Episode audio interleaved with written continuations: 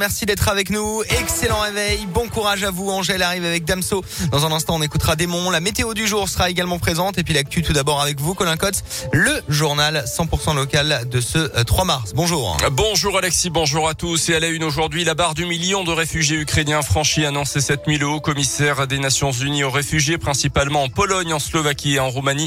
Un chiffre impressionnant atteint une semaine seulement après le début de l'offensive russe contre l'Ukraine. Euh, cette nuit également, des responsables ukrainiens ont confirmé la présence de l'armée de Vladimir Poutine à Kherson, la grande ville du sud de l'Ukraine.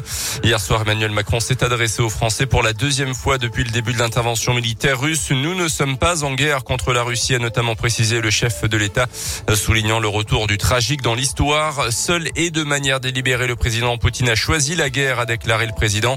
Emmanuel Macron qui a également reconnu que cette guerre en Ukraine, en Europe, donc aura des effets négatifs sur notre vie quotidienne en France dans les prochaines semaines et les prochains mois. On l'écoute le renchérissement du prix du pétrole, du gaz, des matières premières a et aura des conséquences sur notre pouvoir d'achat. Demain, le prix du plein d'essence, le montant de la facture de chauffage, le coût de certains produits risquent de s'alourdir encore. Nous apporterons des réponses adaptées face aux perturbations des flux commerciaux et à l'augmentation des prix. Et j'ai demandé au Premier ministre d'élaborer pour les prochains jours un plan de résilience économique et sociale pour répondre à toutes ces difficultés. Le chef de l'État qui a également reconnu que la situation en Ukraine a des conséquences sur la vie démocratique en France. un peu plus d'un mois du premier tour de la présidentielle, toujours pas officiellement candidat, le président doit dans tous les cas se positionner avant demain 18h auprès du Conseil constitutionnel. Dans le reste de l'actu en Auvergne, l'ex-élu écologiste Daniel Cohn-Bendit poursuivi devant la justice auvergnate aujourd'hui.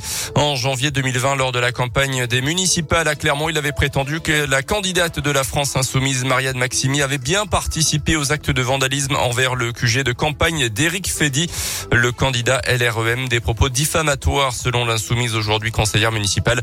L'audience doit se dérouler dans la journée. Opération de sécurisation mardi à Clermont, la police a procédé à de nombreux contrôles d'identité suite à des requêtes de riverains du centre-ville. Au niveau du square Blaise Pascal, trois personnes ont été verbalisées pour consommation de drogue. IDM place du marché Saint-Pierre. Un autre individu qui a été verbalisé aussi et puis un homme interpellé pour port d'armes. En l'occurrence, un couteau. Il a été conduit en garde à vue. Euh, des films, mais pas seulement. La troisième édition du festival Vidéoforme débutera le 17 mars à Clermont et jusqu'au 3 avril.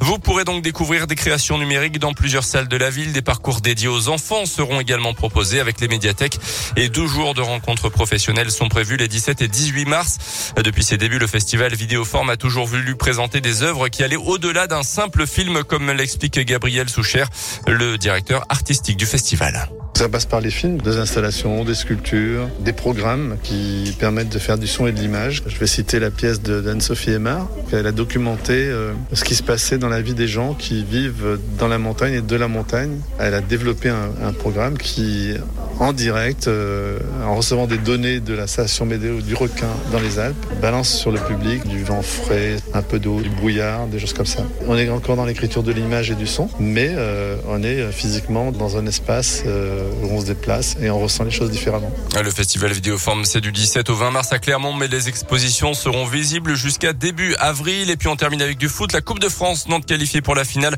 Au Stade de France, les Canaries sont imposés au tir au but dans la deuxième demi-finale contre Monaco. Nantes qui défiera Nice le 8 mai prochain.